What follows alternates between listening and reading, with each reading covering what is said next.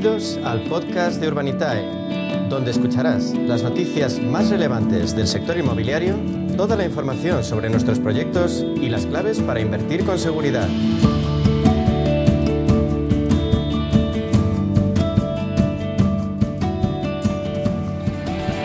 Radio Intereconomía convoca la segunda edición de los premios Radio Intereconomía que reconocen el liderazgo de las empresas y la industria en nuestro país. Innovación, liderazgo, impacto, sostenibilidad y excelencia forman parte de estos reconocimientos que ponen en valor a nuestra economía y a nuestra sociedad.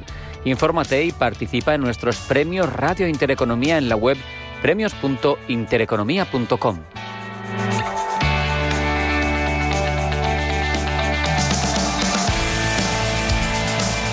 Ya saben que todo lo relacionado con el inmobiliario en general y con su faceta de inversión en particular llama nuestra atención y por eso hablamos de crowdfunding inmobiliario durante los próximos minutos. Lo hacemos con su líder en España, con Urbanitae, Diego Bestard, CEO de Urbanitae. Bienvenido, buenas tardes.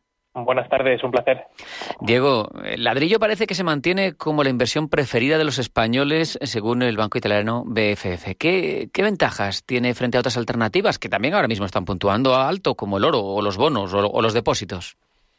Pues mira, los, los tres, las tres opciones que has mencionado, el oro, los depósitos, los bonos, son las tres consideradas inversiones conservadoras. Son inversiones, en definitiva, que dan eh, relativa estabilidad a, lo, a, los ahorros o a las inversiones de, la mayoría de los inversores, con lo cual el inmobiliario viene a hacer eso, ¿no? un valor refugio, un valor que, que da, da, mucha estabilidad. Sabes que además hay un activo real detrás eh, que, que respalda todas las inversiones pero mira, a diferencia del oro, de los bonos o de los depósitos, el inmobiliario tiene una utilidad, que muchas veces hablamos del inmobiliario como inversión, pero, pero no nos olvidemos que es el inmobiliario al final todos tenemos que vivir en algún sitio, ¿no? Entonces, eh, bueno, eh, a diferencia de, de estos tres alternativas que has mencionado, el inmobiliario es una alternativa de, de, de usabilidad real, ¿no? Claro. un mercado pues eh, bastante estable y actualmente con unas rentabilidades superiores eh, de media a, las tres opciones que has mencionado. O sea que, bueno, sigue siendo una de las opciones más eh,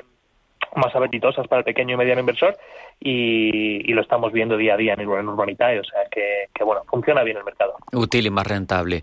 Y con las hipotecas y las compraventas de viviendas a la baja, pero los precios al alza, eh, Diego, ¿es buen momento para invertir o quizás mejor esperar? Pues mira, teniendo en cuenta que los tipos de interés han subido como han subido, y esto lo que implica es que la compra de vivienda es más cara para la mayoría de los compradores que compramos con, con hipotecas, el hecho de que sigan subiendo los precios es muy indicativo del mercado en el que estamos. Y el mercado en el que estamos es que hay muy poca oferta y mucha demanda todavía. Entonces, aunque suban los precios, la demanda sigue ahí. Es verdad claro. que hay personas que voy a esperarme a que bajen los tipos y ya compraré más adelante, pero sigue habiendo una demanda estructural que hay que cubrir. Y como no hay suficiente oferta, los precios suben. Entonces, ¿Es interesante invertir en inmobiliario? Pues depende de dónde inviertas. Eh, nosotros, como, como sabéis, invertimos principalmente en promoción de obra nueva, es decir, en fabricar nueva vivienda. Entonces, en un mercado en el que hay mucha más demanda que oferta, todo lo que sea fabricar nueva vivienda siempre va a ser buena idea, porque al final el mercado lo necesita, el mercado lo está demandando y además es muy importante para nuestro país el, el seguir produciendo nueva vivienda para, para no tener eh, subidas de precios como, como las que estamos viendo en los últimos años. Así que, sin lugar a dudas, invertir en promoción de obra nueva residencial es súper importante. ¿Y qué ventajas tiene el crowdfunding inmobiliario frente a otra opción, como es una inversión tradicional de toda la vida en ladrillo? Pues mira, yo creo que tiene pues tres principales ventajas. Número uno, que te permite invertir con cantidades pequeñas. Es decir, el crowdfunding lo que hace es juntar a miles de inversores y entre todos pues, juntamos dinero para poder invertir en algo, en un inmueble principalmente. Entonces, bueno, pues en vez de tener que ahorrar mucho dinero y dedicarlo todo a, un solo, a una sola inversión, lo que permite es diversificar. Tú puedes coger con cantidades pequeñas de dinero e invertir en 10, 15, 20 proyectos distintos. El punto número dos yo creo que sería el acceso a, a una tipología de inversión que normalmente está fuera de nuestro alcance. Hablábamos antes de si, es, si tiene sentido invertir en inmobiliario, yo decía que tiene sentido invertir en la, en la producción o la promoción de, de obra nueva, ¿no? Eh, normalmente un, eh, un, ciudadano de a pie no puede invertir en este tipo de proyectos claro. porque, oye, esto quiere de un trabajo, hay que dedicarse a ello, hay que ser uh -huh. promotor inmobiliario. Entonces, bueno, pues a través de plataformas lo que hacemos es juntar a ciudadanos normales eh, con cantidades pequeñas de dinero y entre todos juntamos suficiente dinero para poder invertir en proyectos que normalmente están totalmente fuera de nuestro alcance. Y el punto número tres es la gestión. Es decir, cuando uno invierte en inmobiliario, si te compras un piso, hay que gestionarlo, hay que encargarse de reformar la vivienda, de meter un inquilino si lo vas a alquilar o de ponerlo a la venta, y eso al final es un trabajo. Eh, normalmente los que invertimos tenemos un trabajo aparte de ese, ¿no?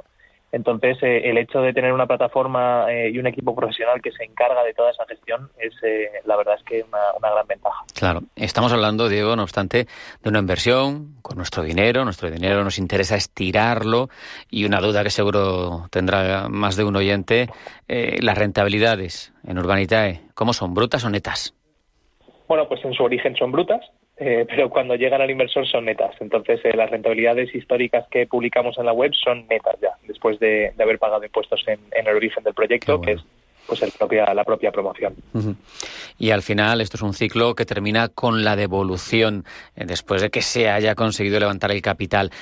cuéntanos cómo ha funcionado esos más de 20 proyectos ya devueltos por Urbanitae hasta la fecha. Pues mira, nos estamos ya acercando a 30 proyectos devueltos casi. Eh, de hecho, este mes deberíamos deberíamos llegar con más de 25 millones devueltos ya y la TIR media conseguida es de superior al 16%. Así que, bueno, son rentabilidades muy atractivas. Eh, es verdad que alguno dirá, oye, 16% de, de TIR, es decir, de rentabilidad anualizada, debe ser un riesgo tremendo. Y la realidad es que es la rentabilidad estimada o, esperada por cualquier promoción que se promotor que se mete a promover una obra nueva. O sea que son rentabilidades de mercado de lo, de lo que es la promoción inmobiliaria y, estamos ahí en más o menos un 16% de, de tira Claro, rentabilidades a las que no estamos acostumbrados como pequeños inversores, pero que cuando te unes entras en mercados que no podrías entrar, lo que tú explicabas antes, está claro. Por eso son pues tan altas. Y para invertir, te pregunto, ¿es necesario ingresar dinero en la cuenta de Urbanitae? Pero ¿cómo gestionáis las inversiones?